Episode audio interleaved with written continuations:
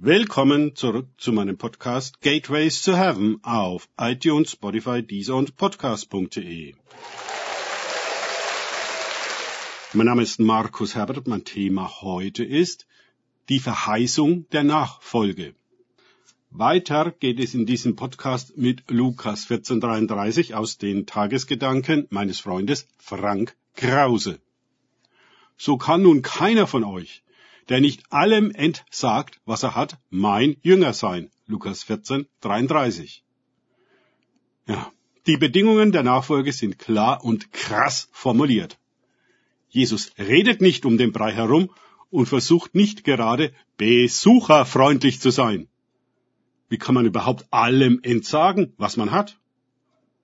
Egal, was man auch hat, es ist in der Lage, uns an sich zu binden und der Freiheit der Nachfolge im Wege zu stehen. Ob es große oder kleine Dinge sind, ist dabei ohne Belang. Haben wir etwas, hat es auch uns. Darum gilt es, alles loszulassen, um ganz frei zu sein. Und wenn wir losgelassen haben und frei sind, kann der Himmel uns viele Güter anvertrauen. Aber wir sind nicht ihre Besitzer, sondern Verwalter alles, was wir dem Himmel übergeben, ob es Haus und Auto, Zeit und Geld, aber auch Schulden und Defizite, unsere Vergangenheit und Gegenwart, auch unsere Zukunft. Ja, wenn wir einfach alles vergeben und hergeben, dann macht der Himmel daraus den Segen, der damit möglich ist. Und Gott ist sehr geschickt darin, uns alle Dinge zum Guten dienen zu lassen.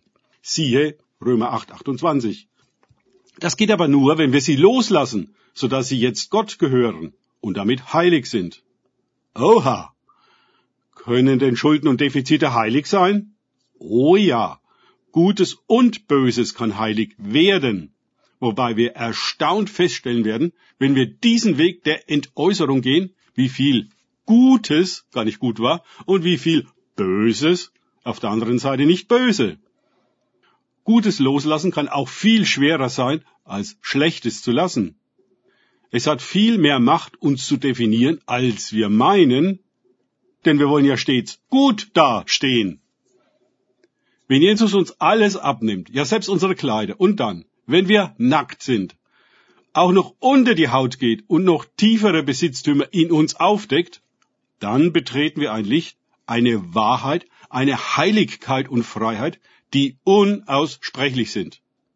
Dann erfahren wir, dass wir nichts festzuhalten brauchen weil uns sowieso alles gehört, aber nicht im Sinne eines gekauften Besitzes, sondern einer Gnade.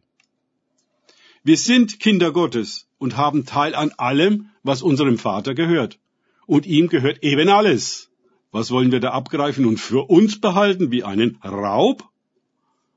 An Jesus sehen wir einen vollkommenen Menschen, der nichts und alles hat, nichts und alles kann, der nicht käuflich und an Mammon nicht interessiert ist. Ja, warum denn auch? Der Himmel vertraut ihm seine Kraft, Weisheit und Güte an, die durch sein Wesen fließen und die Welt um ihn her in ein Paradies verwandeln. Das gleiche ist für uns vorgesehen, wenn wir mit ihm mitgehen. Judas verkaufte Jesus für 30 Silberlinge. Als er begriff, welch unsinniger Deal das war, brachte er sich um. Vielleicht wollte er damit demonstrieren, dass er nun wirklich alles losließ. Hm? Es ist wahr. Wir müssen auch und gerade unser Leben lassen. Aber Gott will uns nicht als Tote, sondern als lebendige Opfer auf seinem Altar sehen. Dann fällt das Feuer auf uns und heiligt uns durch und durch, bis wir vom Tod auferstehen und mit Jesus gemeinsam den Himmel auf Erden bringen. Jetzt, frei von unserer winzigen irdischen Habe und Ego-Eigenheit, teilen wir endlose Mittel und geben sie weiter ohne Bedingung. An Gute und an Böse.